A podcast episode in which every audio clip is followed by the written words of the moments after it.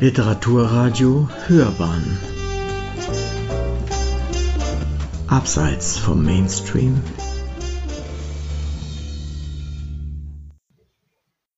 Ja, guten Abend, mein Name ist Heine Stricker und ich bedanke mich erstmal ganz herzlich bei Uwe Kulnig, dass ich hier wieder bei Hörbahn on Stage sein kann und dass ich dadurch die Gelegenheit habe, äh, ein neues Buch von mir vorzustellen mit dem Titel London Pop und Frühe Liebe.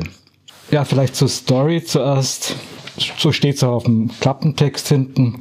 Eine deutsch-britische Affäre vor dem aufregenden Hintergrund der Swinging Sixties. Also das ist im Zentrum dieses Buches. Es geht um zwei Jugendliche, einen äh, ein junger Mann aus Bayern, aus einem Kaff in Bayern und eine junge Dame, britische Dame aus der Weltstadt London. Die zwei äh, treffen sich und es gibt so verschiedene Hürden bei diesem, äh, bei dieser Beziehung und das, die sind dann Thema dieses, dieses Buches. Und der Treffpunkt ist erstmal Österreich, nämlich ein Skikurs in Österreich. Der Skikurs in Österreich, von einigen auch andeutungsvoll Skilager genannt, durchaus ein gewisses Ereignis stand bevor. Etliche, die Sportler der Klasse fieberten ihm geradezu entgegen. Und die Eltern erwähnten ihn mindestens ebenso oft für die Schüler. Mich allerdings erfüllte die Aussicht, eine Woche lang dem Sportlehrer, der mir nicht sonderlich wohlgesonnen war, als Alleinherrscher in einer unbekannten, schwer zugänglichen Gegend ausgeliefert zu sein, mit nicht geringem Unbehagen. Ich erinnere mich noch genau, wie ich mich an einem Sonntag in L beim Bus einfand. In straff gespannten Skihosen, die einem einen unnatürlichen steifen Gang gaben, grobigen Stiefeln, wie immer zu groß gekauft, mit einer lächerlichen Mütze auf dem Kopf, die ich, obwohl es noch gar nicht notwendig war, schon zur Verendung des Bilds aufgesetzt hatte. Ich musste aufpassen, dass ich nicht stolperte und so tun, als ob ich sehr nachdenklich einherginge. Andere, wie befürchtet, waren glänzender Stimmung. Zwei oder drei hatten nagelneue Messerschnittfrisuren vom Samstag, die die Geschwindigkeit auf den Skiern vermutlich noch steigern würden. Der Sportlehrer selbst im modischen, eng sitzenden Dress gab sich arg leutselig und redete bereits scherzhaft von einem Abfahrtsrennen am Ende, das allen als höchste Belohnung winken sollte. Eher sorgenvoll warf ich meine Skier, die ich bisher nur an einem unscheinbaren heimischen Hügel erprobt hatte, zu den anderen im Gepäckraum und setzte mich weit hinten im Bus zu Meier, der mit seiner gewohnten Abwesenheit da saß und vielleicht aus Protest Kortsamthosen anhatte, die er auch später am Hang, was der Sportlehrer ungefähr wie am Gerät aussprach, tragen sollte. Er zog sich dadurch den exklusiven Hass des Pädagogen zu, der längere Zeit beim Antreten nahezu fassungslos auf diese Hosen und die nur schwer in die Bindung passenden Desert Boots starrte. Natürlich konnte Meyer Kortsamt und Clarks, frühe Insignien des Intellektuellen, nicht einfach ablegen. Es wäre eine Selbstaufgabe gewesen, was aber der Pädagoge nicht verstand. Die Fahrt mit dem Bus über die Autobahn dauerte lange und ich entsinne mich, dass Kurti im Mittelgang hin und her laufend und heftig gestikulierend eine Art Neusprache entwickelte, indem er bestimmte Wörter die Endung Steiner oder Steiner Jakob anhängte und eine starke Urwüchsigkeit dazu ausstrahlte, die wahrscheinlich ein Vorzeichen der aufkommenden Bergwelt war. Eine Vorhut von Heimschülern ging bereits wie beim interessanten Spiel darauf ein, das heißt, es löste einen Tanz mit verschiedenen Figuren aus, weil jeder auf seine Art die neue Redeweise auslebte. Dux, zappelnd oder kunstvoll taumelnd, wie immer, kühn, schnapssaufend Steiner rufend, Hans Hoffmann mit wegwerfender Lässigkeit, ja schon gravitätisch, als ob das alles längst bekannt sei. Möglicherweise war Meyers Verhalten zu dem der anderen reziprok. Unwillkürlich gebrauche ich bereits Worte, die er auch gebrauchen würde. Er hielt ein Band Sigmund Freud vor sich hin, gänzlich unberührt von dem Treiben rings um ihn. Und später dachte ich, dass er mit all seinen Büchern und Platten nur einen Schutzwall um sich aufrichtete, einen Hauch von Intimsphäre erzeugte, den der lauten Welt des Schülerheims fast unmöglich war. Uns verband damals hauptsächlich die Musik, die Vorliebe für entlegenen Jazz vor allem, Namen, die nur die Eingeweihten kannten, was ebenfalls eine Insel war. Jetzt hat er sich zunehmend der Psychologie zugewandt, die für uns noch etwas von einer Geheimwissenschaft hatte, aber auch eine schöne Innerlichkeit versprach, die man brauchte. Vielleicht las er im Bus die Traumdeutung oder das magischere Totem und Tabu. Ich weiß es nicht mehr. Auf Fragen oder Bemerkungen reagierte er zunächst kaum. Aber wenn er auftaute, hatte er selbst den Duktus von Freud, benutzt ein abgeklärtes akademisches Deutsch, das übrigens in merkwürdigem Gegensatz zu seinen sinkenden Schulnoten stand. Auch über aufkeimende Sexualphänomene sprach er in dieser zurückgenommenen, rein analytischen Art, was wiederum ein Konterpunkt zum wilden Geschrei der anderen bildete. Wir zogen durch die Stadt, die zu unserer Verwunderung und Erleichterung existierte.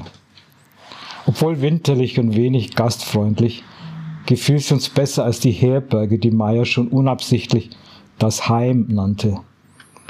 An der Peripherie, in der Nähe von einem Fluchttor, das in die verwitterte und verschneite Landschaft hinausführte, fanden wir schließlich eine blau erleuchtete Bar, offenbar ganz leer und anspruchslos genug, um uns aufzunehmen. Wirklich war, als wir eintraten, nur eine Bedienung anwesend, die, was Gedankenverlorenheit anbetraf, Meyer in nichts nachstand. Die Bar selbst war auf eine etwas simple Art hauptsächlich durch einen blauen, gefältelten Stoff kenntlich, mit dem die Wände wie beim Kinosaal oder Etui ausgeschlagen waren. Sie bestand auch aus zwei Teilen, der eigentlichen anscheinend für erwachsene Stammgäste reservierten Bar bei der Tür mit Theken Hockern und durch einen Treppenabsatz getrennt, eine Art Café für alle, das wir hinabstiegen. Genau am Absatz, am Schnittpunkt der Welten also, befand sich die Jukebox. Wir bestellten Cinzano, den wir uns langsam einflößten. Eine eigenartige Spannung lagerte über dem Lokal, und man wurde das Gefühl nicht los, dass es lediglich eine Vorhalle war, die Bedienung eine vorgeschobene Figur, und dass hinter der stoffbespannten Wand eine tiefere, interessantere Bar wartete, was aber vielleicht an unserem Alter lag. Jedenfalls schlenderte Meyer irgendwann mit einer gewissen Grazie, die der lange Lauf durch den leeren Raum erforderte, zu der Jukebox hinüber. Er beugte sich über sie. Man sah ihm förmlich den Kummer über die schlechten Titel an und warf ein. Ray Charles, sagte er zurückkommend und leicht entschuldigend, während hinter ihm schon das Jukebox-Ritual ablief. Das heißt, eine Art automatischer Diener hochschoss, die Platte ergriff, sie kurz der Welt zeigte und dann sie sich selbst überließ, indem er sie auflegte. Wahrscheinlich lag in der Unaufhaltsamkeit dieses Rituals sogar ein besonderer Reiz. Man wusste, dass die Platte jetzt nicht mehr zu stoppen war, auch nicht die Lustempfindung, eigentlich man selbst. Die Platte fiel mit leichtem Scheppern auf den Teller und fast gleichzeitig stürzte sich Ray Charles auf das Klavier, hämmerte What I'd Say in die Tasten. Ich weiß nicht, ob es Einbildung war, aber die Bedienung schaute beim Einsetzen des Stücks deutlich weg. Zumindest sah es so aus. Sie schien damit auszudrücken, dass sie uns doch nur als Schüler betrachtete, obwohl wir uns in der Fremde und im Halblicht des Lokals einen anderen Anschein gaben. Es führte aber nur dazu, dass wir das Stück gleich erneut drückten. Anschließend mehrmals. Abwechselnd Meyer und ich, nur einmal als Gegensatz Petula Clark. Okay, allmählich fingen wir an, den Song überhaupt zu erfassen. Wir bestellten weitere Cinzanos. Ich hätte sagen sollen, dass Meyer, was seinen Musikgeschmack anbelangte, bisher nie unter Bebop gegangen war. Obwohl er ein absolut statischer Typ war, ja sich mit seiner ganzen Statik gegen den Song stemmen musste, fing er plötzlich an zu zucken. Dieser Ray Charles war eine Überraschung, eine erste Ausnahme. Offensichtlich stand ein musikalischer Umbruch bevor. Das Lokal blieb weiterhin leer, was für uns sehr erfreulich war. Erst als zwei Gebirgsjäger wie zu unserem Austausch eintrafen, verließen wir es. Draußen wieder die Stadt, der Skiort. Aber wir hatten den Song schon verinnerlicht, hatten diese fließende Geschmeidigkeit und das fetzige Gebaren, das man uns nicht so leicht nehmen konnte. Jetzt kommt ein etwas größerer Sprung. Also es kommt ein bisschen was vom Skikurs natürlich und dass es da ein, etliche Verwicklungen gibt, wie das bei Skikursen so üblich ist.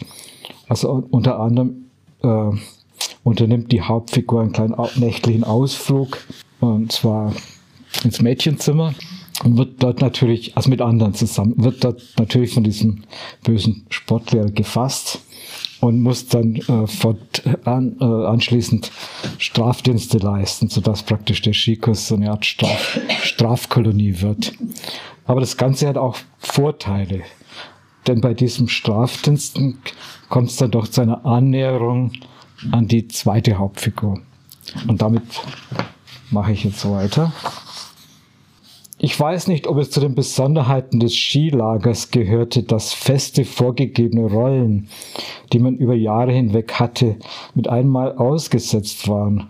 Durch den abrupten Ortswechsel, die ungewohnten Tätigkeiten, aber auch die andere Wahrnehmung der fremden Schüler, die einen nur im gegenwärtigen Augenblick sahen. Nach zwei Tagen des unfreiwilligen Kräftetrainings im Kreis der Sportler fühle ich mich durchaus physischer um ein von Meyer immer mit dem Vorzeichen von absoluter Neutralität gebrauchtes Wort erneut aufzugreifen. Dann aber hatte der Sportlehrer mich zusammen mit Jeschke zum Innendienst eingeteilt, was ich als bewusste Demütigung oder Zurechtweisung empfand, weil die Sportler weiterhin draußen tätig waren. Andererseits war ich froh, ja sogar eigenartig stolz darauf, dass ich den Skikurs, den ich nicht mochte, nun ganz von mir abgewendet hatte. Hinzu kam, dass ich beim Abräumen und Aufdecken im Speisesaal mit einer Engländerin zusammen war, die offenbar ähnliche Dienste wie ich versah. Sie erschien mir nicht nur sehr anmutig, sondern auch sehr züchtig, was wahrscheinlich mit der bühnenmäßigen Umrahmung durch den Speisesaal zusammenhing, vielleicht auch damit, dass wir im Englischunterricht als Frauenfigur bisher nur Florence Nightingale behandelt hatten. Es gelang mir, mit meiner Bewegung im Raum mit ihren irgendwie zu paralysieren, so weit, dass wir an bestimmten Punkten mit all den Tellern und Tassen beinahe zusammenstießen, also nur im letzten Moment ausweichen konnten. Man muss dazu sagen, dass sie ganz rötliche Haare hatte, zum Pferdeschwanz gebunden, der in den Kurven, die es im Saal drehte, einen feurigen Wirbel entfachte. Sie hatte auch viele Sommersprossen wie aufgehende Sterne und mehrgrüne Augen, die mich, als ich wieder eine beinahe Kollision schaffte und Jeschke, dem es dämmerte, über diesem Hintergrund eine vielsagende Kopfbewegung dazu machte, sehr fragend anblickten. Das Spiel wiederholte sich während des Tages und nach dem Abendessen riss ich meinen Mut zusammen und sagte zu ihr, You contemplated me oder I contemplated you wobei mir das Wort to contemplate nach längerer innerer Suche für unsere Art von Verflechtung als einziges angemessen erschienen war. Es war aber ein Fehlgriff, denn sie antwortete, dass sie mich gar nicht verstehe. Ich versuchte alles zu erklären und wir gingen dadurch gemeinsam zum Zwischendeck hinauf, so dass es für die anderen, die jede minutiöse Geste, jeden Seitenblick verfolgten, so aussah, als ob wir in einem angeregten Gespräch, wenn nicht bereits in einer emotionalen Verwirrung begriffen seien. Sie überließen uns deshalb auch auf der durchgehenden schmalen Bank einen Freiraum, das heißt machten genau Platz für zwei. Ich bemühte mich, einige schwierigere grammatische Formen Ausdrücke wie I could not help doing anzubringen, die wir in jüngster Zeit gelernt hatten, welche aber anscheinend fehlschlugen, weil es mich weiterhin misstrauisch anstarrte und manchmal deutlich aufseufzte. Ich benutze seltsame Wörter, sagte sie, was ich wenigstens verstand, aber sie sprach den Satz so ernsthaft aus, dass er ganz mehrdeutig klang. Sie hieß Catherine, wie eine lange, grazile Bewegung im Raum. Später auch Kath. Kath, ein knapper Ruf in einer geschäftigen Londoner Straße. Oder Cathy, sittsam abends zwischen Kissen. Aber ich greife vor, denn auch am nächsten Morgen war der Bann noch lange nicht gebrochen. Sie schien mich zu ignorieren, nur bei einer bestimmten Drehung im Saal schaute sie mich an, wie wenn ich ihr heimlich folgen sollte. Es war noch nicht der richtige Zeitpunkt, dachte ich später. Erst abends im Zwischendeck trat, als ob ein Geheimnis gelüftet würde, eine überraschende Wende ein. Die englischen Mädchen, sonst ganz Abweisung, betrachteten mich jetzt interessiert, mit wissenden Blicken. Man meinte Wörter wie Hiss oder Hör, wie feine Spitzen aus dem Geflüster herauszuhören. Püttner und Shirley, die sich schon einer Umarmung hingaben, sahen uns beide auf eine seltsam entrückte Art an. Ein Kult schien zu wirken, eine mächtige Suggestion, wie Meyer sagen würde, die einem vorher als Uneingeweihtem ganz entgangen war. Sogar die Skikleidung, die ich eben noch gehasst hatte, die weichen Pullis und engen Hosen, schien uns in gleichmäßige Anhänger und Diener einer Liebessekte zu verwandeln. Wir tauschten Name, Alter, Wohnort aus. Alles Losungsworte, von dem anderen nur schwer, aber auch verrätselt buchstabiert. Vom Küssen waren wir noch weit entfernt. Aber die greifbare körperliche Nähe war schon aufregend genug. Wir waren wie elektrisch aufgeladen dadurch. Manchmal versagte uns geradezu die Stimme. Okay, ich mache jetzt wieder einen größeren Sprung. Sage auch nicht, was sich, was sich da tut. Na gut, ich sag's doch ein bisschen. sag's doch ein bisschen. Also es äh, flattern jetzt Briefe hin und her, denn die sind jetzt beide wieder getrennt erstmal. Und in der Schule gibt's verschiedene Verwicklungen, Nachspiele zu diesem Ausflug in das Mädchenzimmer und so weiter. Und dann kommt äh, die Fahrt nach London. Also jetzt begibt sich die eine Hauptfigur aus dem bayerischen Kaff oder Nest in die Weltstadt London. Ich übergehe die Zugreise und vor allem die nächtliche Überfahrt, die Meereswogen und die Schlimmeren in meiner Magengrube. Wenn ich in geisterhafte Nebelschwaden gehüllt in einem Liegestuhl auf dem glitschigen Deck ausharrte. Dann fand ich mich jetzt romantisch von vielen Gepäckstücken umgeben, in einem englischen Frühzug wieder, der wie eine altertümliche Kutsche dahinschaukelte, mit klapprigen Ausstiegen vom Abteil direkt ins Land. Draußen ein blasser morgendlicher Sommerregen, der nach dem rauen Crossing sehr tröstlich war, in zierlichen Bachläufen die Scheiben herunterrann und sich in, eine, in eine ungeheuer zarte Landschaft ergoss.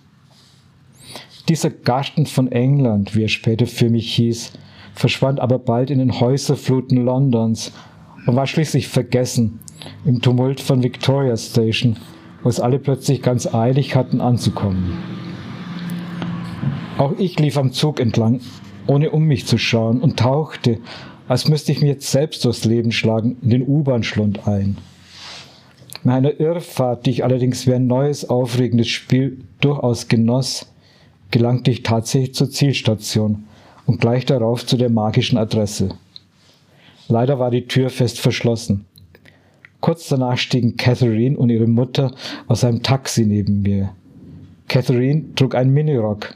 Ihr linkes Bein war im Gips, das rechte sah sehr anmutig aus. Sie war verärgert, weil sie wirklich in Victoria Station auf mich gewartet hatten. Ihr ganzer Plan, der Empfang in der Bahnhofshalle, die Mutter in großer Robe mit Perlenkette, das blank polierte Taxi, das draußen hielt, die Fahrt durch das sonntägliche London, die ersten Erklärungen, all das war durch meinen Eigensinn verdorben, ein schwieriger Start. Die U-Bahn fuhr direkt unter dem Haus hindurch. Man hörte das Schienengeklapper und manchmal, vor allem nachts im Halbschlaf und später im Traum, meinte man selbst in einer dahinrollenden U-Bahn zu sein. Eigenartigerweise war ich im Wohnzimmer, dem gesellschaftlichen Zentrum des Hauses, untergebracht. Auf dem Sofa der vornehmer Settee lagen Kissen und englische Decken für mich bereit. Auch ein Schränkchen war daneben aufgestellt, das James, Catherines Bruder, argwöhnisch betrachtete. So hatte ich auf einmal einen Salon um mich, ein möbliertes Heim, das nachts auf mich wartete.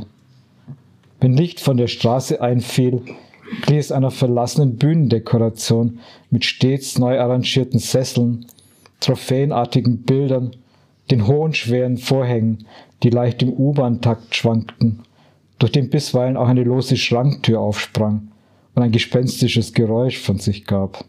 Die anderen schliefen in unbekannten, streng privaten Stockwerken über mir. Catherines Mädchenzimmer befand sich dort, zu dem außer der Mutter nur Fluff, die Angora-Katze, Zugang hatte. Ein gähnendes, plüschiges Wesen, eingebildet wegen seiner Sonderrechte. Und James Zimmer, in dem ich später sogar einmal schlief, mit seiner Sammlung von anstößigen Büchern, die aber, vielleicht weil sie Bücher waren, nicht weiter auffielen. Das gesellige Leben jedenfalls spielte sich wie auf einer Plattform im Wohnzimmer und in der Küche ab, die im ersten Stock lagen. Es wurde noch intensiviert durch das Fernsehen, das im Hintergrund lief, besonders die Werbesendungen vertrauten Vorabendserien, deren Figuren Teil der Familie zu sein schienen. Ein Höhepunkt der Woche war Top of the Pops, das wir kaum erwarten konnten. James hörte auf, sich seiner täglichen Untätigkeit im Betrieb zu rühmen. Er arbeitet in einer Fabrik, von der anscheinend niemand wusste, was sie genau herstellte, und fing an, auf seinen Sessel einzuschlagen. Catherine lag bäuchlings auf dem Settee und hatte das eine schlanke Bein ohne Gips wie ein Signal hochgerückt. Die stufenmäßige Abfolge der Titel bis zum Number One Hit versetzt uns stets und unweigerlich in einen Glücks- und Rauschzustand. Danach kamen die Spielfilme, deren Handlung Catherine im Detail vorausdeuten konnte. Fragt mich etwas, forderte sie uns auf, bevor sie wie ein Medium in Trance überging. Manchmal erschrak sie selbst über die Richtigkeit ihrer Vorhersagen. Und die Mutter sah sie bewundernd an, weil sie an die außergewöhnlichen hellseherischen Fähigkeiten ihrer Tochter glaubte. Wahrscheinlich hing sie aber nur damit zusammen, dass sie seit ihrer Kindheit fernsah. Irgendwann am Abend kam der Vater von seinem Geschäft, das in einem anderen Teil der Stadt lag, zurück. Er trat ins Zimmer, schreckte aber nach ein paar Schritten zurück wie ein Fremder oder jemand, der sie in der Tür geirrt hat. Anscheinend fand er es schwer, sich einzufügen, nahm Spotty, den dünnen, intelligenten, aber auch unterdrückten, an die Großstadt angepassten Hund mit sich und lief wieder auf die Straße hinaus. Ja, ich überspringe jetzt wieder einiges und ich glaube, man merkt schon, dass es gar nicht so leicht war, diese Beziehung da äh, von einer Fernbeziehung in eine Nahbeziehung zu verwandeln und dass sich da alle möglichen Hindernisse auftürmen zwischen den beiden Teenies. Auch die Familie ist irgendwie ganz anders natürlich, als als man sich die so vorgestellt hat. Es ist keine Lehrbuchversion von britischer Familie. Okay, nächste Szene. Abends trafen der Vater und ich wiederum fast gleichzeitig zu Hause ein. Und zusammen warfen wir einen vorsichtigen Blick ins Wohnzimmer, in dem Catherine und Fluff, letztere vor Eintracht schnurrend, das Vorabendprogramm ansahen. Es war aber Samstagabend und es drängte Sean, so hieß der Vater dazu, mehrere Pubs aufzusuchen. Spotty ist der Hund, der Vorwand für die allabendlichen oder nächtlichen Streifzüge, die eigentlich Fluchten waren, lief schon auf dem bekannten Weg dahin, und ich entsinne mich, dass Sean, als er ihn vor dem ersten Pub anband, sich zu ihm niederbeugte, ihm in die Augen schaute und Oh Spotty murmelte, er zu seinem einzigen wahren Vertrauten. Nach dem zweiten Pub wurde Sean mir gegenüber gesprächig, was vielleicht auch an den eigenartigen menschenverlassenen Straßen lag, durch die wir zogen und die ich später gar nicht mehr wiederfand. Sie seien aus Irland hierher gekommen, sagte er. Seine Frau aus Dublin.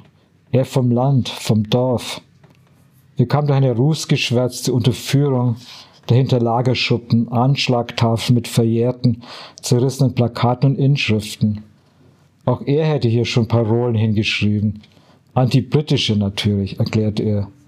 Rechtfertigte sich mit kräftigen altertümlichen Wendungen, sagte zum Beispiel I reckon statt I think.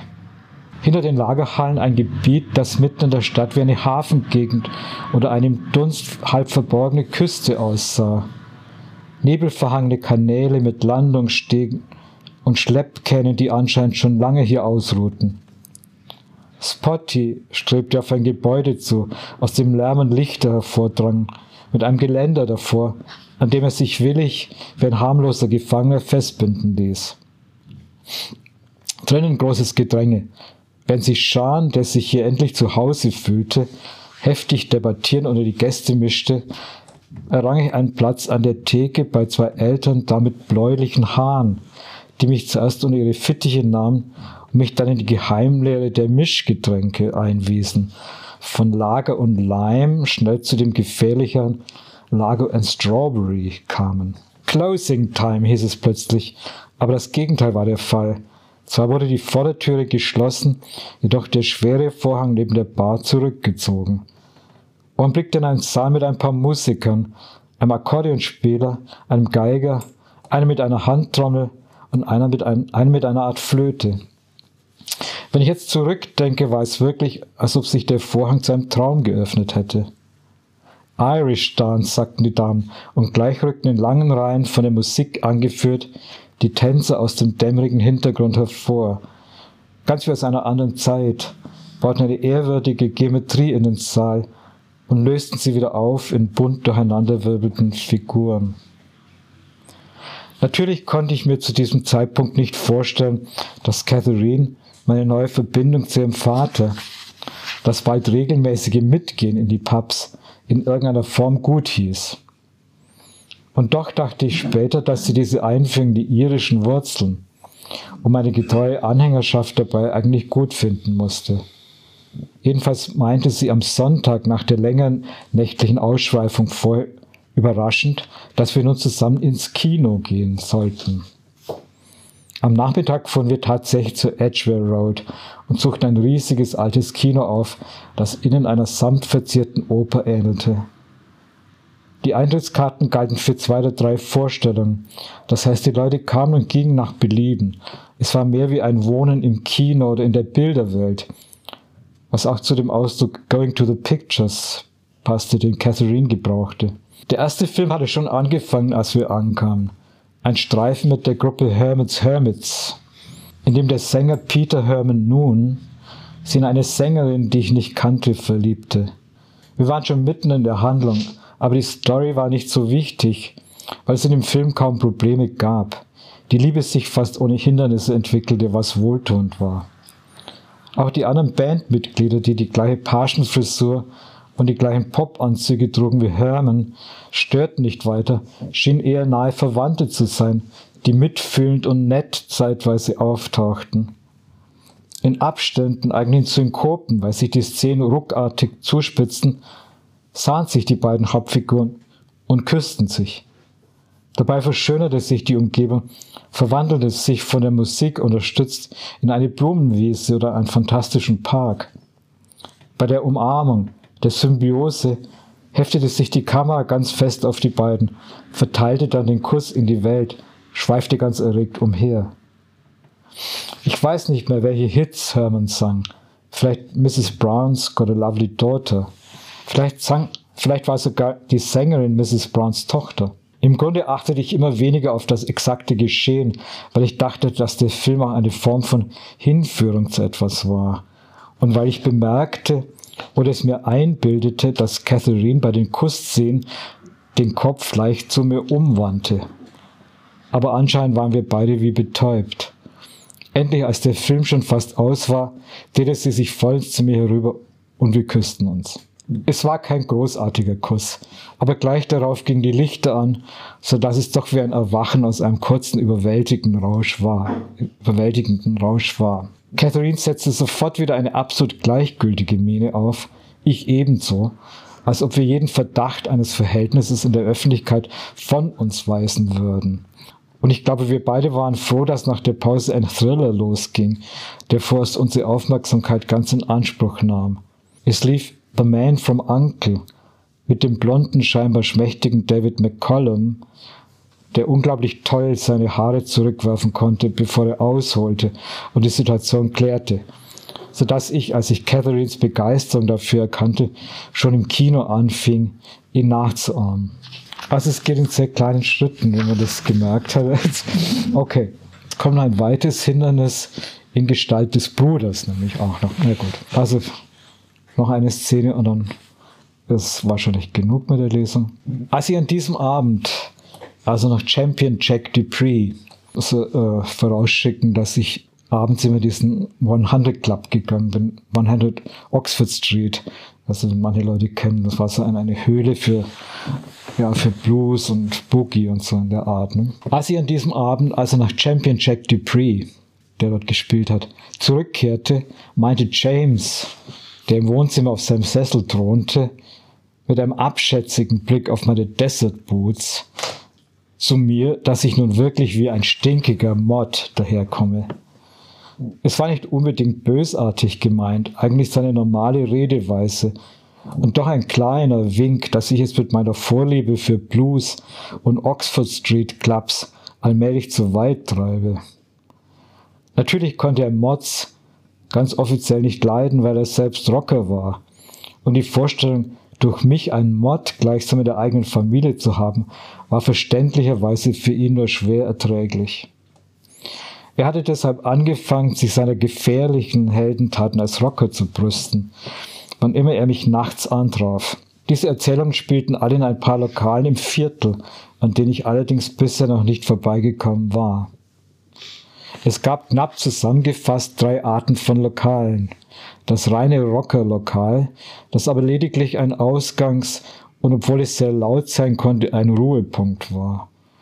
Dann Lokale, in denen Mods und Rocker verkehrten, nur durch eine dünne Schicht aus Bürgerlichen voneinander getrennt, also umstrittene Territorien, die wesentlich interessanter waren. Und schließlich reine Mods-Lokale, in denen man spät auftauchen musste, wenn die Mods in einem Zustand der lässigen Ahnungslosigkeit, der ohnehin typisch für sie war, sich befanden.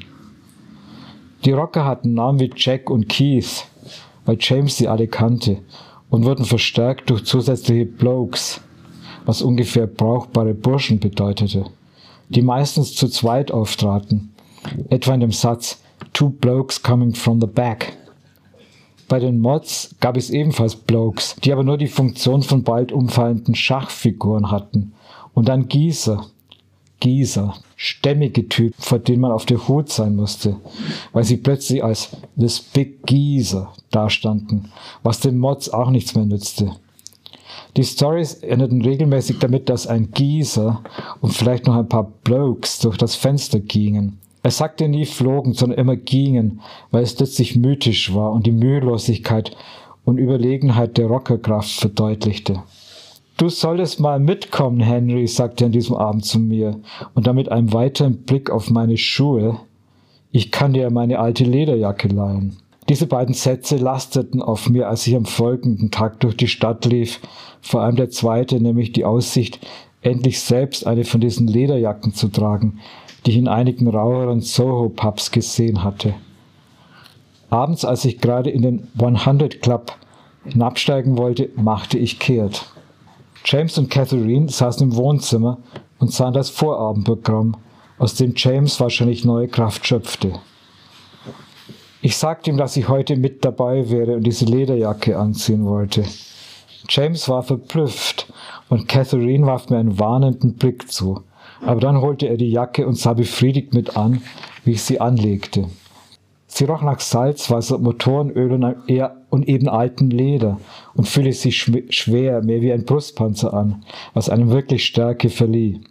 Außerdem zierte sie eine Reihe von harten metallenen Anstecknadeln von Motorradmarken und Fußballclubs, was ein zusätzlicher Schutz war. Let's hit the street, Henry, sagte James, und wir traten ziemlich ähnlich aussehend hinaus. Ich hatte das Gefühl, dass er wegen mir einen Umweg machte oder wir zuerst im Kreis gingen. Auch hatte er kein Motorrad, wie es sich für einen Rocker gehörte, was etwas seltsam war.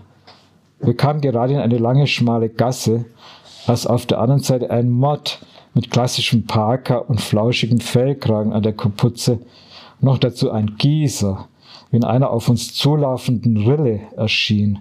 Ich wich etwas zur Seite aus, weil in diesem Fall James der wichtigere Mann war. Der Gießer kam näher, ich tänzelte bereits wie McCollum. Aber James sagte überraschend, Lass man, ich bin ja selbst inzwischen Mod und bog in eine sich auftuende Seitengasse ein. Okay, genug. Äh, Dankeschön.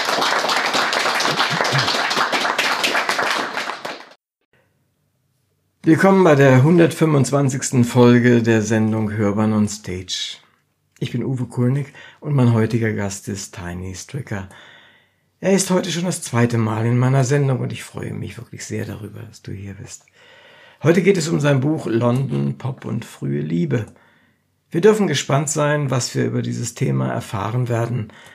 Lieber Tiny, ich freue mich wahnsinnig, dass du erneut hier bist und dann mit diesem speziellen Thema zu uns gekommen bist. Herzlich willkommen. Ich freue mich auch. Gestern habe ich eine Sendung mit einem Wissenschaftler gemacht und zwar ging es dort über Kambodscha. Und äh, habe viel erfahren über die schwere Geschichte dort und, und, und, über das ganze Leben dort. Und er hat sich damit vielfach auseinandergesetzt. Du warst mal, und die kann man an deiner Vita lesen, hast mal im Hafen von Chittagong in Bangladesch gearbeitet. Weißt du noch etwas aus dieser Zeit und wie hast du es schriftstellerisch verwertet? Du bist ja bekannt für deine äh, Fragen, ne, die also unerwartet kommen. Äh, aber das finde ich gerade schön, Uwe. ja, also damals habe ich ja dann mein erstes Buch geschrieben. Das ist äh, Trip Generation. Äh, das ist jetzt schon fast 52 Jahre her, das, das Ganze. Ne? Aber es war natürlich eine, eine aufregende Zeit. Äh, ähnlich aufregend wie das erste Trip nach London, noch aufregender wahrscheinlich. Ne? Mhm. Weil äh, so, so eine Exotik hatte ich ja vorher überhaupt nicht erlebt. Ne? Und das äh, war auch äh, so die, die Hippie-Phase, ne? die, die damals akut war. Das war schon eine, insgesamt eine sehr aufregende Phase. Man hat also versucht, weite Strecken auf ganz simple und primitive Weise eigentlich so zu überqueren. Also ich bin große Strecken getrennt zum Beispiel, mhm. bis nach Teheran und so. Ne? Und also es war sicher eine sehr aufregende, für mich immer noch irgendwo auch prägende Phase. Ich glaube, da ist immer noch was äh, zurückgeblieben von der Zeit. Mhm. Das war, damals war das noch Ostpakistan, das war noch nicht Bangladesch. Aha. Aber das war unser Glück sozusagen, weil wir äh, waren im Grunde in Westpakistan schon mal gestrandet. Und das, man konnte für ganz wenig Geld, können wir um Indien rum nach Ostpakistan fahren. Also für 100 Mark so mhm. etwa hat man da eine Passage gekriegt. Und das haben wir natürlich gemacht und haben die letzten 100 Mark auf den Kopf gesetzt und sind dann bis nach äh, Ostpakistan, sprich Bangladesch gekommen. Mhm. Das war schon toll. Wie sieht es aus mit der Musikszene in München? Bist du da auf dem Laufenden und wie ist sie? Überhaupt nicht mehr, obwohl ich äh, ja, obwohl ich mal auch in einer Gruppe gespielt habe. Wir ja. haben auch eine LP gemacht, die man immer noch kaufen kann. Auch eine CD-Version und Vinyl-Version, beides gibt's immer noch. Äh, erstaunlich. Äh, auch auf YouTube taucht die wieder auf. Also ich war da schon auch ein bisschen in der Musikszene drin. Aber damals, also die Hippie-Bands haben nicht allzu lange gehalten. Also wir haben irgendwie keinen keinen Anführer geduldet sozusagen. Ne?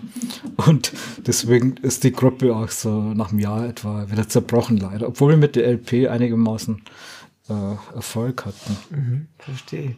Ich dachte, du hättest da vielleicht ich weiß so nur, dass, dass, dass Richard Regan letzte Woche gestorben ist, der Elvis von Schwabing. Ne? Den, ich, okay. den ich ganz toll fand. Ne? Den, er hatte früher einen eigenen Club, der, den Regan Club. Der ein oder andere im Publikum nickt, äh, wissend. Ja. Das schon. Du hast vorhin davon ges gesprochen, dass du äh, den ersten Roman für dich dann geschrieben hast zu, zu, der Zeit. Es wird ja das, was du geschrieben hast, als Road Novel bezeichnet auch. Und äh, es ist ja in der Zwischenzeit äh, ist ja eine der großen Genres sozusagen der Literatur immer wieder in verschiedenster Art und Weise.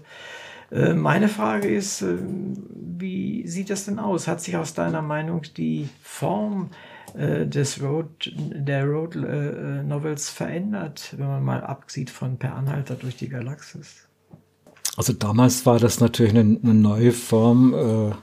begründet hat es wahrscheinlich Jack Kerouac mit On the Road. Und das war einfach ein gewaltiger Aufbruch.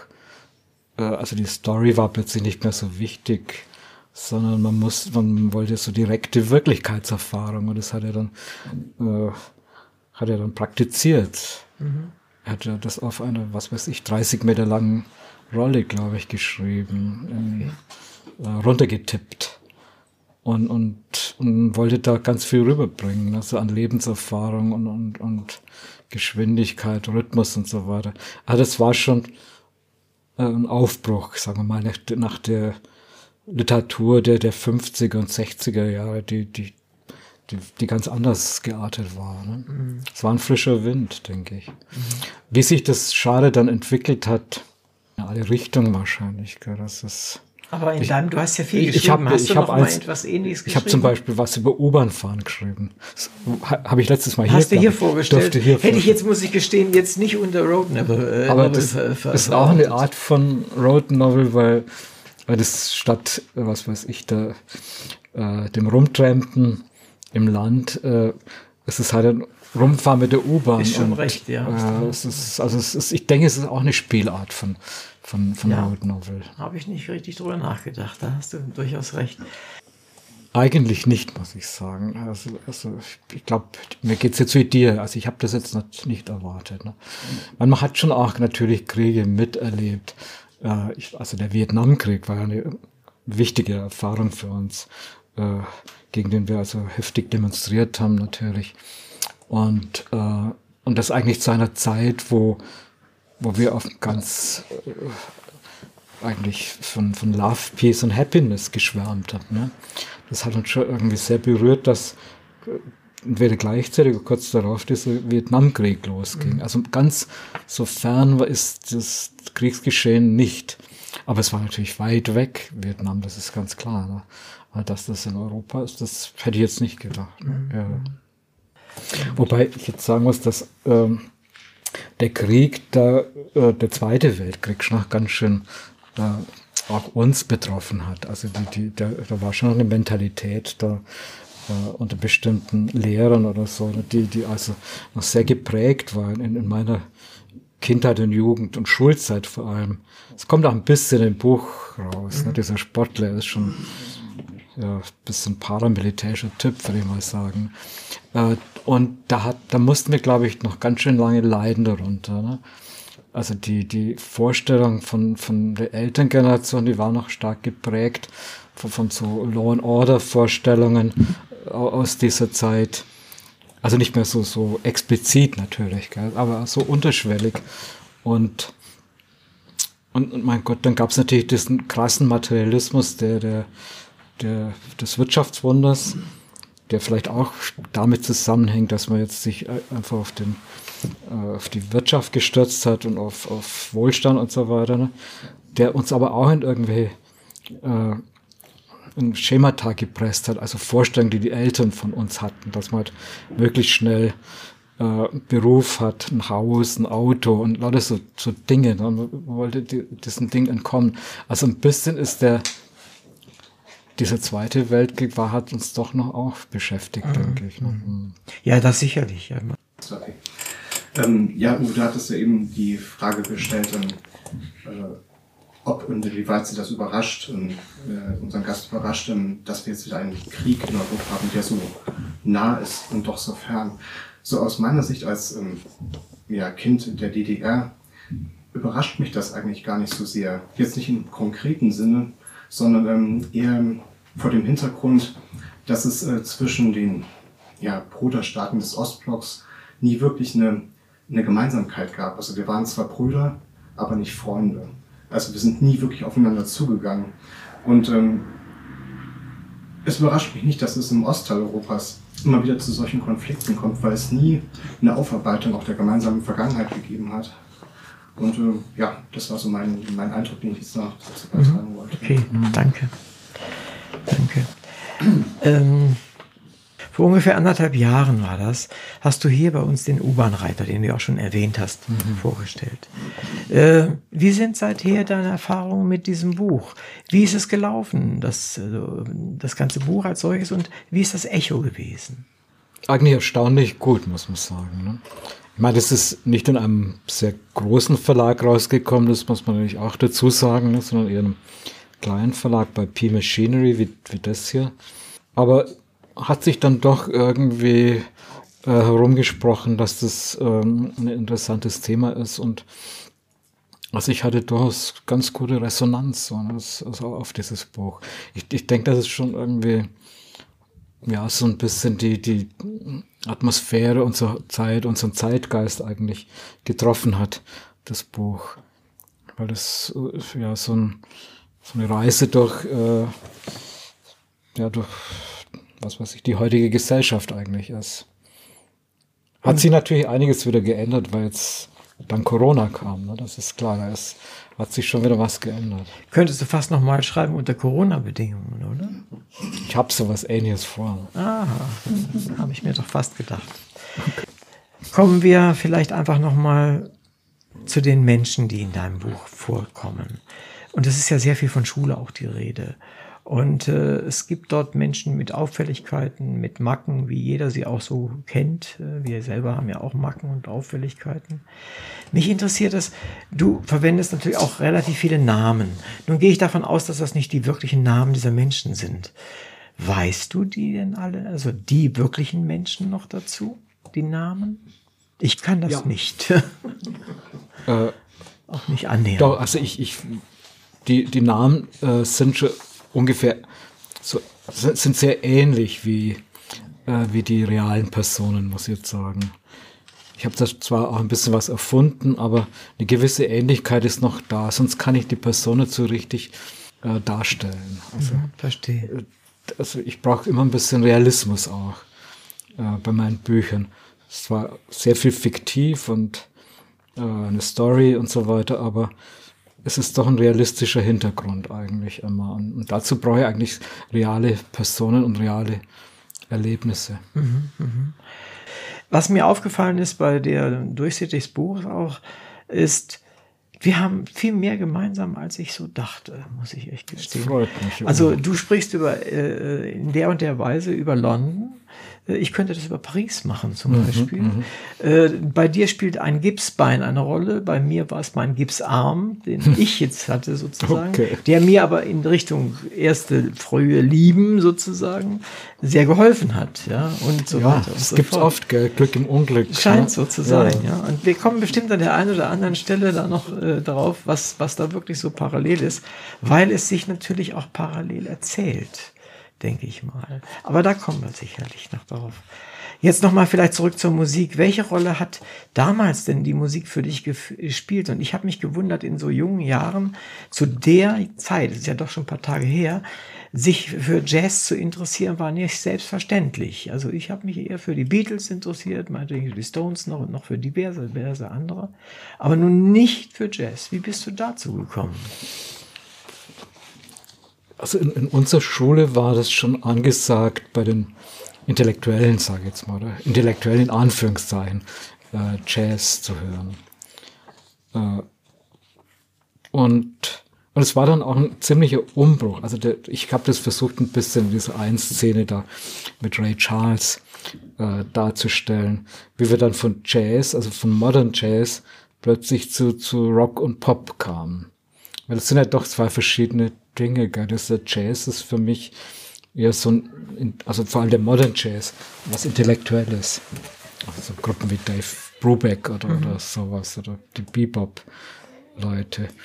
Und, und dann auf einmal kam, hat man sich doch dann eigentlich für Rock und Pop begeistert. Das war ein richtiger Umbruch. Das war viel gefühlvoller natürlich, gell? Die, die, die Popmusik. Und ich denke auch ein bisschen erotischer war das Ganze. Es war immer ein ziemlicher Umbruch, denke ich, mhm. von diesem intellektualisierten Modern Jazz und dem er sich auch, der hatte das was Existenzialistisches, dann äh, zu dieser Wucht von, von Rock und Pop. Mhm. Und äh, du hast selbst auch Musik gemacht. Du hast ja gesagt, du wärst in einer Band gewesen. Gesungen hast du, glaube ich. Ja. Auch. Und äh, was spielt da die Trompete für eine Rolle? Ja, ich habe zuerst Trompete gespielt. Kommt auch in dem Buch vor. Ja, ich weiß wohl, ja. Ja, wir haben halt auch so erstmal so traditionellen äh, Blues und Dixie gespielt. Gell. Das war, war eigentlich ganz gut, hat mir gut gefallen. Ne? Und da die Trompete hatte da schon eine tolle Funktion. Gell. Ich habe mir so, äh, da gab es so Bücher von Louis Armstrong und mit, mit Notenbeispielen, wie der improvisiert. Die habe ich auswendig gelernt. Ah. Hatte da so reine Louis Armstrong-Improvisation da zwischen reinblasen. Das war ein absoluter Erfolg. Ne? Aber das kam dann irgendwie, es hat sich dann zu schnell entwickelt. Wir haben dann, also nach einem Jahr haben wir dann schon Free Jazz gespielt und es war völlig strukturlos. Mhm. Und ich war dann irgendwie froh, dass irgendwann der Pop kam und und die Zeit schon wieder vorbei war. Mhm. Aber da hast du nicht weitergemacht dann? Überhaupt. Also ich habe eine Zeit lang noch, haben wir in so einer Schulband gespielt, ganz nah aufgetreten. Äh, wie gesagt, das hat sich viel zu schnell entwickelt. Also von Dixie zu Free Jazz hat, glaube ich, ein Jahr gedauert. Das war zu schnell. Mhm, verstehe, ja. Es war eine tolle Fluchtwelt. Gell? Also die, ja. die, die, Disco, wenn man da eingetaucht ist. Es war eine Sucht, also bei mir auch. Gell? Also eine Zeit lang diese Soul-Phase. Äh, allein so die, diese Lichtspiele, die es da gab, die, diese Kugeln, die sich gedreht haben und und dann gab es so dieses Strobo-Licht, stroboskopische äh, Licht. Das war eine Verzauberung, das war toll. Und dann plötzlich hat man frei getanzt. Und es war wirklich eine tolle Fluchtwelt, eine Fantasiewelt war für uns auch, denke ich mal, extrem wichtig, weil sie sich völlig abhob von dem, was unsere Eltern hörten. Das war allein war ja schon ein, ein wichtiger Punkt äh, und es war einfach Krach, ja, in, in deren in deren Ohren. Ja. Und äh, wenn ich mir heute so überlege, was ich noch weiß von dem, was meine Eltern damals gespielt haben, ist überraschend viel. Ich kenne da sogar die Texte. Ja, es waren meistens deutsche Sachen oder sowas, aber trotzdem. Das eine haben wir mitbekommen, das andere haben wir gemacht. Und äh, wie, wie stark, das war auch eine meiner Fragen letztendlich, wie stark äh, kommt denn der Sound in dem Buch durch für unsere Zuhörer, die das Buch ja noch nicht gelesen haben? Wie würdest du sagen, wie hast du das eingebracht in, den, in deine Texte? Vielleicht auf zweierlei Art. Also einerseits spielen wirklich bestimmte Pop-Songs an entscheidenden Stellen eine Rolle und kommentieren das sozusagen, was gerade läuft. Und dann, dass ich einfach versuche, auch so einen ähnlichen Stil zu schreiben. Gell? Dass, es, mhm. dass es also ein Stil reingeht. Dass ich so einen ähnlichen Rhythmus versuche Verstehe. rüberzukriegen. Äh, ein ähnliches Staccato manchmal. Und ähnliche Phrasierung oder so. Ne? Aber dass ich wirklich versuche, das äh, in, in, in Schreibe umzusetzen. Mhm ja, das hat einem auch Kraft gegeben in dieser Zeit. Ne? Das Beispiel war jetzt mit dieser, mit dieser Jukebox, ne? die, mhm, genau. Mein, das war wirklich eine Unterdrückung da in diesem Skikurs und, und man war so froh, dass man eine Jukebox gefunden hat, äh, wo man was reinschmeißen konnte und dann hat man wieder die alte Kraft wie vorher gehabt. Ne? Mhm, und vorher war diese ganzen Schlager, diese Schlagerwelle, weißt du, ne? Ja, ja. Die, das, ja, war, das, das war ein richtiger Umbruch, weil vorher Rex Gildo und ich weiß gar nicht, wie die alle, Roy Black und so weiter, ne? die eher so Schmalz-Sachen gespielt haben. Ne? Und, und dann war das, das andere natürlich viel besser reingehauen. Ne? Mhm. Nee, ist schon, ist schon okay. Aber was auch eine große Rolle spielt, wie ich finde, sowohl natürlich bei uns allen und bei dir auch in dem, in deinem Buch, ist die Schule. An manchen Stellen hätte ich mir gewünscht, dass du einfach weiter erzählst von der Schule, weil das ist, hat so einen ganz leichten äh, Touch von, von Sentimentalität auf der einen Seite, aber auf der anderen Seite auch, wie, wie schwierig sie war und wie hart sie teilweise war und äh, ein gut Stück von der Feuerzangenbowle entfernt, aber doch so einen leichten äh, Sound noch davon. Da hätte ich mir gewünscht, noch vielleicht noch ein bisschen mehr. Äh, aber du musstest, glaube ich, diese Balance kriegen zwischen dem, was du erzählen wolltest, dieser ja. Liebesgeschichte in gewisser Weise von London als solchem und natürlich auch zwischen und von der Schule. Das war wahrscheinlich wirklich das äh, schwierige äh, Problem bei diesem, bei diesem Buch, dass ich die zwei Handlungsstränge natürlich balancieren musste irgendwie. Ne? Ja, dass das eine ein Übergewicht kriegt und das andere genau, ja. äh, ist dann so nebenher. Und, und dass auch immer wieder Verbindungslinien da waren. Das, das war schwierig. Ne? Also ich habe das zuerst ein bisschen anders gemacht, aber das hat nicht so ganz hingehauen. Und dann habe ich das versucht, stärker zu verbinden. Und ich hoffe, dass es mir jetzt gelungen ist. Mhm. Was hat es mit diesem Meier auf sich? Meier war mein Freund damals. Ne? Das war ein auch ein Außenseiter. Ne? Also ich selber habe mich auch ein bisschen als Außenseiter betrachtet und auch so gefühlt. Also die, die Sportler waren sehr dominierend in der Zeit, fand ich. Ne?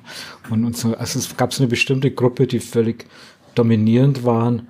Und da waren so Typen, so, so kleine Intellektuelle wie ich und so weiter, also eher so Außenseiter. Und der äh, Meyer war so der absolute würde ich sagen, Außenseiter, der also auch immer eigene Wege gegangen ist und äh, dem die Schule mehr oder weniger egal war auch. Der also nebenbei, äh, ja, erst einmal hat er sich mit Freud, also mit, einfach mit seinen eigenen Dingen, mit Freud, äh, lange Zeit noch mit Jazz und dann, äh, dann plötzlich mit Zen-Buddhismus, also so Dinge, die dann plötzlich kamen, da war der schon weit voraus. Ne? Mhm. Und ich, wir haben so ein bisschen äh, Gegengewicht gebildet zu der Schule auf diese Art, ne? dass wir halt unsere eigene, unsere eigene Musik hatten, unsere eigene Philosophie auch, kann man sagen, unsere eigenen Bücher, ne? die viel wichtiger waren für uns als äh, Schullektüren, mhm. obwohl die auch nicht unwichtig waren. Nee, verstehe schon. Also er fällt schon auf. Ja. An einer Stelle schilderst du eine Szene, wo ein, ein Referendar, glaube ich, war es, äh, der dann auch an ihm scheitert, ja, also weil er einfach. Na, erzähl du was. Er ist auch völlig, war ein völlig cooler Typ. Immer ganz hinten. Letzte Reihe der Mitte gesessen, ne?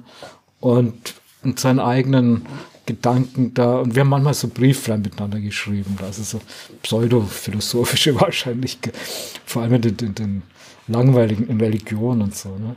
Mhm. Und haben wir da irgendwas, Briefe über, ähm, über Freud, also Traumdeutern geschrieben und so, oder über Zen und so Gedanken mitgeteilt. Das war ganz wichtig. Gell? Und er war auch der, der mich dann im Grunde so auf den Indien-Trip gebracht hat, muss ich ehrlich mhm. sagen. Ne? Und ich bin ja dann ab später dann äh, ein Mercedes nach Teheran gefahren, nach Tabriz gefahren. Ne? Und und das hat der Meier vorgemacht. Ne? Der hat das Ach. auskundschaftet und hat mir den Tipp gegeben, wie und wo man das machen kann in München. Und dann habe ich es ihm nachgemacht. Mhm. Vielleicht magst du den Zuhörerinnen äh, kurz sagen, um was es da ging. Wie, man fällt ja nicht einfach ein Auto mal eben von hier in den Iran oder auch damals nicht, erst recht nicht eigentlich. Wobei damals war das schon, äh, also unter bestimmten Abenteurern, sage ich jetzt mal, war das schon angesagt, ne, dass man da äh, das gemacht hat, nämlich äh, ein Mercedes ne? von, von München zum Beispiel nach Teheran oder nach Tebris zu fahren. Und äh, wichtig war halt, dass der Mercedes in deinen Pass eingetragen wurde, dass du also der Besitzer von dem Mercedes ah, warst. Ne? Okay. Ne? Dann konntest du einreisen nach äh, Persien und oder Iran und äh, die mussten keine, äh, kein Zoll zahlen. Ne? Aber das du konntest so wieder ausreisen ohne das Ding. Dann haben das die das zu irgendeinem Winkeladvokaten gegeben, den, den Pass. Und der hat dann irgendeinen Vermerk reingeschrieben, da Auto kaputt oder sowas, gegangen ja, oder verschenkt oder sowas. Ne? Und das hat lange gedauert. Ne? Und da hat es dann so ein riesen Ding drin, dann passt natürlich, sah komisch aus. Und wurde auch später im Landratsamt haben sie dann ganz böse geschaut, wo sie das gesehen haben. Äh, äh, und dann konntest du wieder ausreisen. Ne? Die haben sich zwar ein bisschen kritisch angeschaut, die Zellner, und dann dich besonders untersucht. Ne? Und äh, aber du bist durchgekommen. Mhm, mhm. Das ist eine ungewöhnliche Sache. Und aber das denke ich mal, das sind so Erinnerungen und Erlebnisse, die in deinem Leben passiert sind, die nimmt man mit. Und zwar die ganze Zeit, oder? Ja, das war sicher, war sicher wichtig. Also ich war da lange Zeit dann, bis das äh, mit dem Pasta geklappt hat, war ich bei einer persischen Familie, ähm, die also völlig nomadisch gelebt hat, wie, wie vor 100 Jahren oder, mhm. oder länger. Gell? Und, und, und das war wirklich eine interessante Erfahrung. Mhm, verstehe.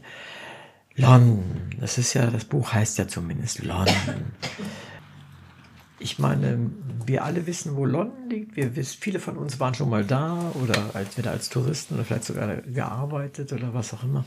Wie geht es dir mit London? Was bedeutet dir London? Ja, jetzt müssen wir da zurückkommen zu London. Jetzt waren wir bei Tabriz und so.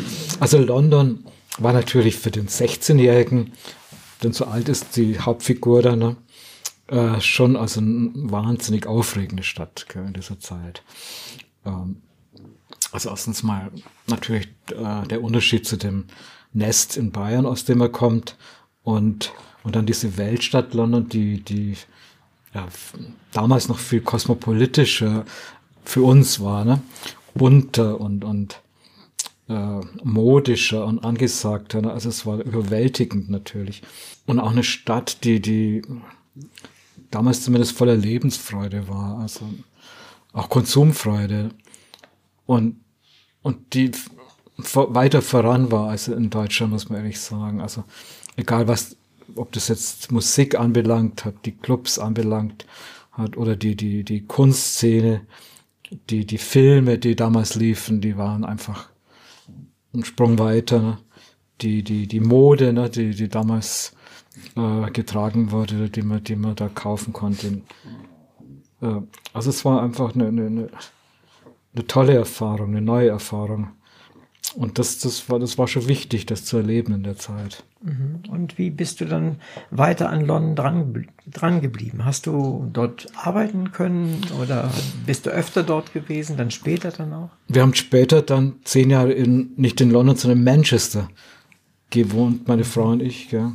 Also in der anderen Szene, in mhm. Nordengland. Wobei interessanterweise, vielleicht Manchester kann man sagen, in den acht, Manchester war das London der 80er Jahre. Ich sage jetzt mal kühn. Mhm. Denn, denn, irgendwie ist äh, Pop und alles weitergewandert.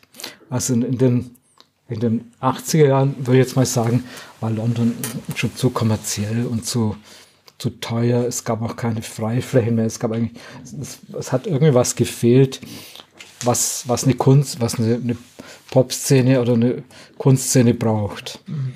Und Manchester hatte das in der Zeit. Ne? Das war dann, da gab es diese ganzen alten Industriehallen, die da brach lagen und wo man jederzeit eine tolle Disco reinmachen konnte. Ne? Also diese ganze Hallenkultur, die dann entstand.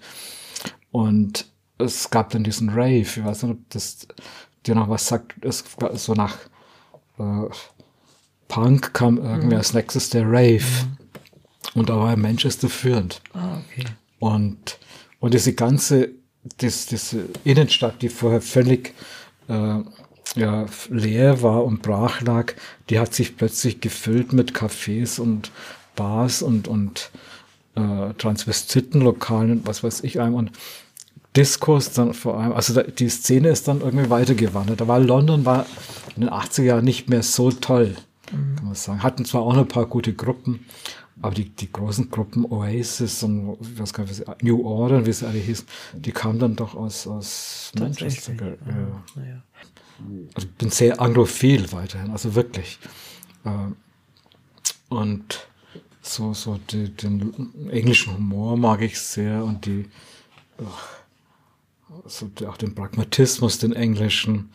Und ich muss aber wirklich sagen, dass die Engländer anders sind, als man sie so sich vorstellt. Das sind eigentlich kein so steifes Völkchen, wie man immer denkt. Ne? Das ist, ist, ich finde, die haben wirklich, das sind fast Südländer für mein Gefühl, komischerweise. Ja. Obwohl die im, im, Norden leben. Aber es ist halt eine, tolle, eine Insel. Ne?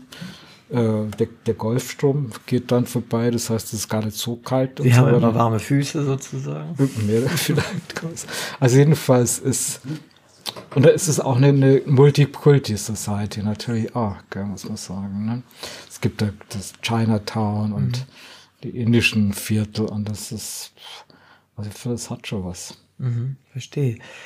Ich fand diese typischen relativ schmalen Häuser in London, ja. in solchen habe ich dann auch gewohnt. Ich bin dann privat untergekommen oder halb privat oder was auch immer und äh, habe dann ein paar Dinge kennengelernt, die mich wirklich erstaunt haben. Mal abgesehen davon, dass immer die Toilette auf halber Höhe immer verstopft war, egal wo ich gewohnt habe, davon mal abgesehen. Aber es sind schon völlig andere Wohnverhältnisse, zumindest in diesen Bereichen, die ich jetzt meine, als in einem Familienhaus in Deutschland. Das hat miteinander nichts zu tun, oder? Kannst du vielleicht noch mal da beschreiben? Die, diese Terraced Houses, also die, die Reihenhäuser, ja, das sind genau sind natürlich schon anders, haben aber ihren Charme, gell? die haben ihren Charme. Also normalerweise haben die dieses Vorgärtchen und dann den ja. Garten hinten raus und dann two ups, two downs, oder wie hat man da gesagt? Also, also das hat so einen gewissen, das ist ziemlich gleich wie das vom Nachbarn natürlich. Sehr, das ja, das ist mir ja, auch aufgefallen. das ja. muss man natürlich auch. Auch in Filmen, wenn man heutzutage Filme ja, sieht, ist immer gleich. Ist immer gleich. Ja, ja, ja. Und Erstaunlich. dadurch tut man oft das, genau das gleiche wie der Nachbar. Also das muss man aussagen. Ja. Äh, also das Unkraut jäten oder was weiß ich. Und, und dadurch ergibt sich eine ganz nette, kann sich eine nette Gemeinschaft ergeben. Ist, ja. ja, und da lebt Catherine.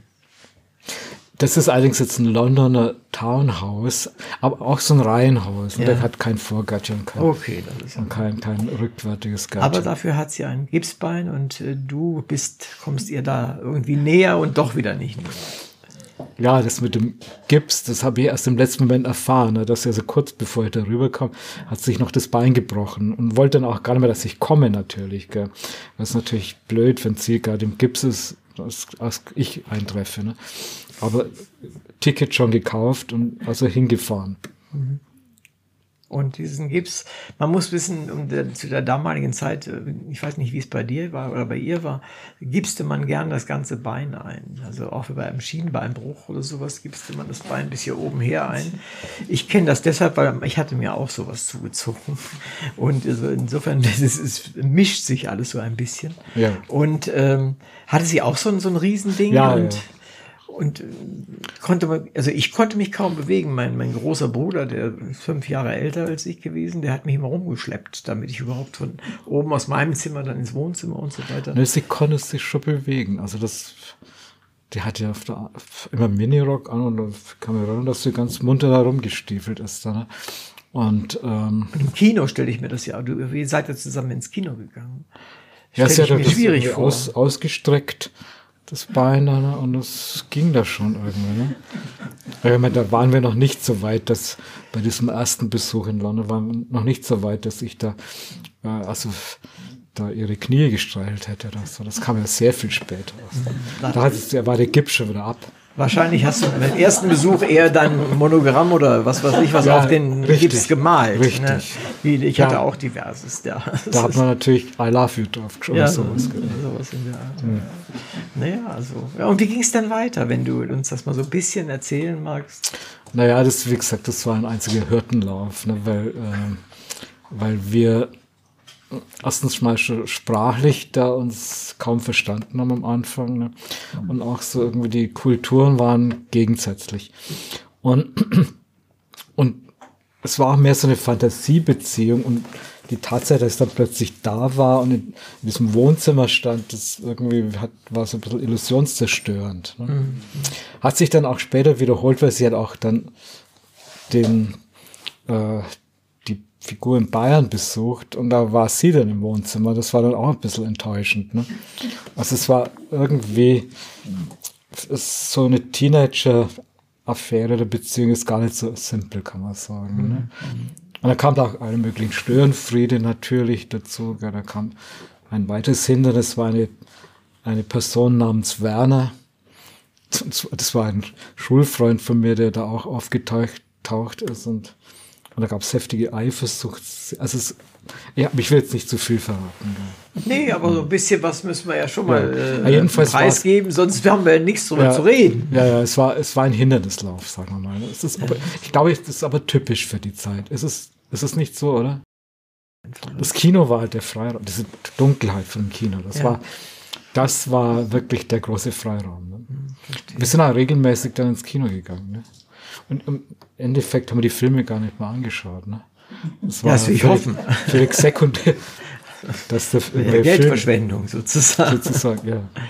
Nicht schön. Also, aber wenn ich so in die Gesichter der hier Sitzenden sehe, jeder denkt jetzt gerade an bestimmte Situationen bei sich selbst. Und das ist auch eines der, eine der Stärken dieses Buches, denke ich. Wir haben alle irgendwie ähnliche Erinnerungen. Das mag Italien sein, mag irgendwie auch, was ich, ein anderes Dorf sein oder weiß der Teufel was. Aber es sind so, so, ich will nicht sagen Schemata, aber so, so Übereinstimmungen in, in Leben, die wir einfach immer haben und die zu entdecken und auch zu beschreiben, damit sie wiederentdeckt werden von anderen und von den Lesern. Ich glaube, das ist ein großes Verdienst, was du da mit dem Buch. Äh, Ja, das, hast- das hast du schön gesagt. Ja. Ja. Das, und das finde ich, also ist auch, äh, deswegen kann ich es auch durchaus empfehlen. Aber ein paar Fragen habe ich noch, bevor ich die endgültige Empfehlung abgeben kann. Okay. Ähm, beim Schreiben, das hat aber mit der gleichen Dingen zu tun.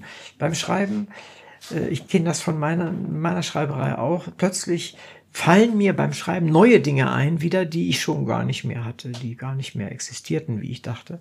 Und welches war deine schönste, ja, bei Gelegenheit Erinnerung von diesem, als du das geschrieben hast? Weißt du das zufällig? Das kann ich jetzt nicht so leicht sagen. Ne?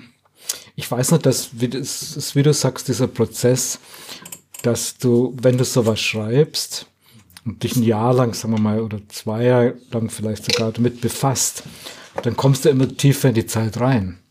Und dir fallen ständig neue Sachen ein. Also du, du tauchst dann wirklich, die, die Namen kommen wieder zurück, die Stücke, die man gehört hat, die, die Straßenzüge, die man gesehen hat.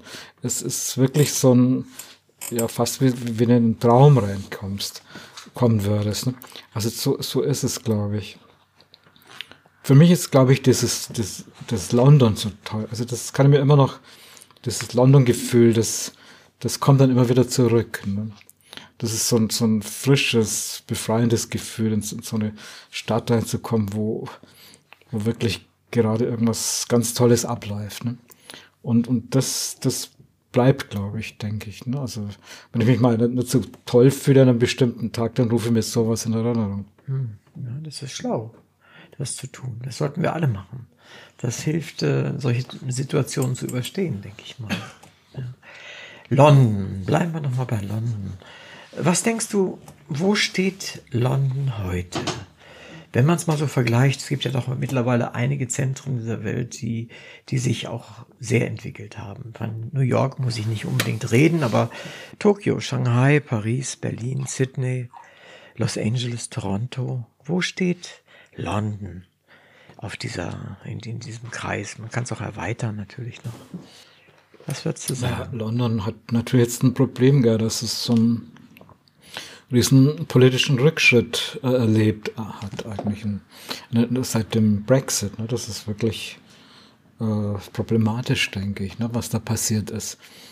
Ähm, das auch jetzt, sagen wir mal, äh, in Form von, von ähm, politischer Clique da wieder an die Macht gekommen ist, die eigentlich äh, ja, so, so die alte Klassengesellschaft wieder repräsentiert. Ne? Also so, so äh, Leute, die in Eton und, und in, in, Cambridge oder, oder in Oxford waren. Und, und das ist, das finde ich, ist ein Rückschritt. Und, und das, das finde, das war in meiner Zeit damals ganz anders. Ne? Da war das, da war London wirklich auch politisch äh, ein Fortschritt, äh, auch in Europa. Ne? Das war die, die Zeit von Harold Wilson und Labour-Regierung. Und die hatten also Wohlstandsmodelle äh, im Kopf. Die hatten ähm, den Abbau oder Rückbau der Klassengesellschaft, äh, hatten die vor, haben ganz viel getan für, für die unteren Schichten. Also viele Unis zum Beispiel gegründet, also in, in, in, ähm, in Arbeiterstädten.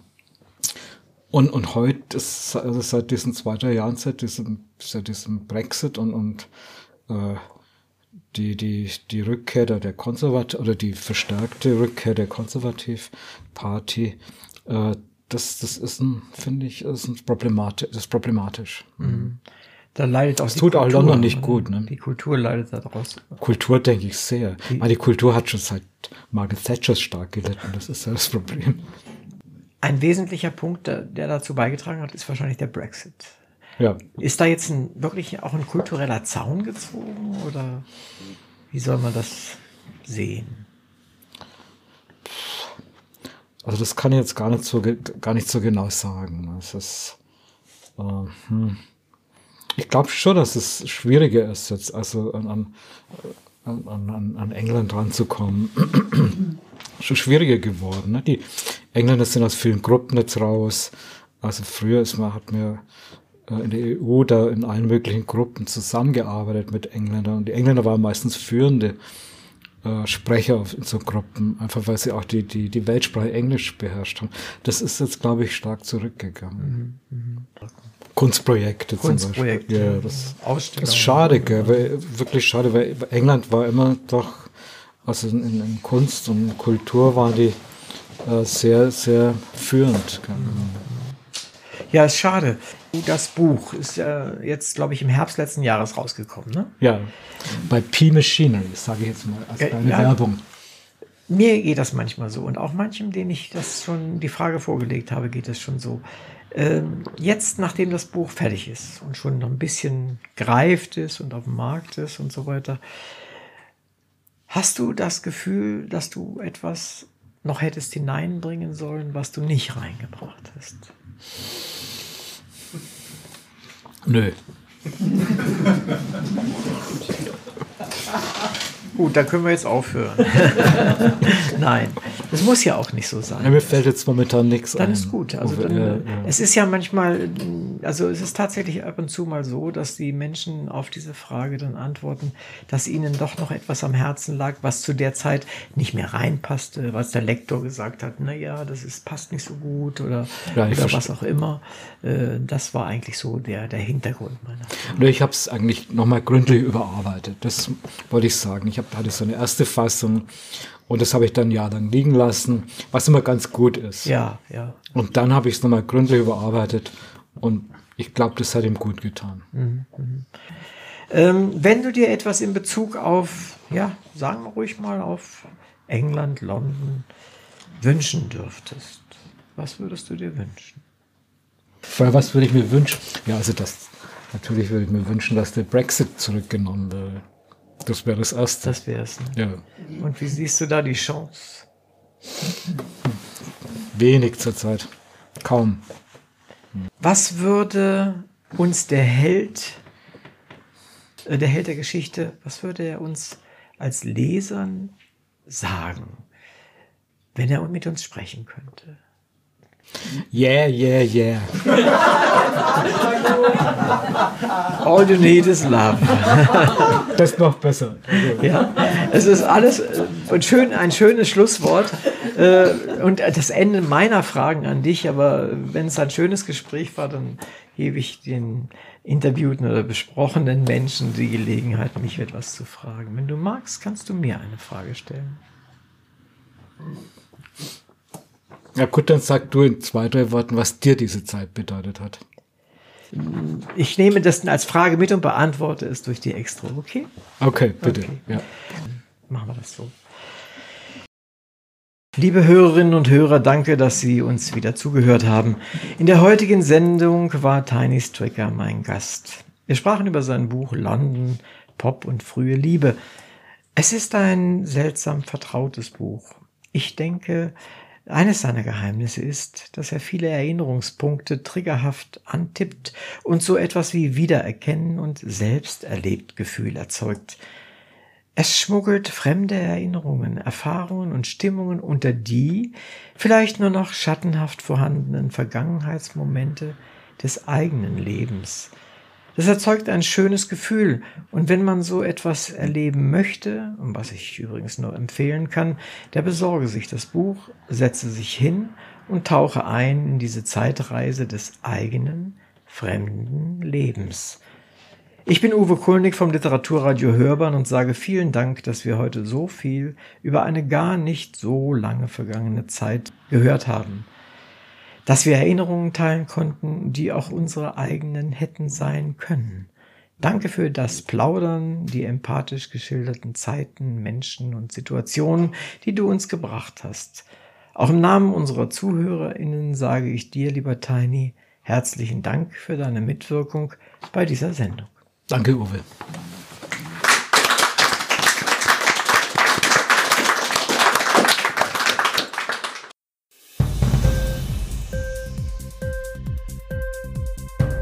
Hat dir die Sendung gefallen? Literatur pur, ja, das sind wir. Natürlich auch als Podcast. Hier kannst du unsere Podcasts hören. Anchor, Spotify, Apple Podcast, iTunes, Google Podcasts, radio.de und viele andere mehr.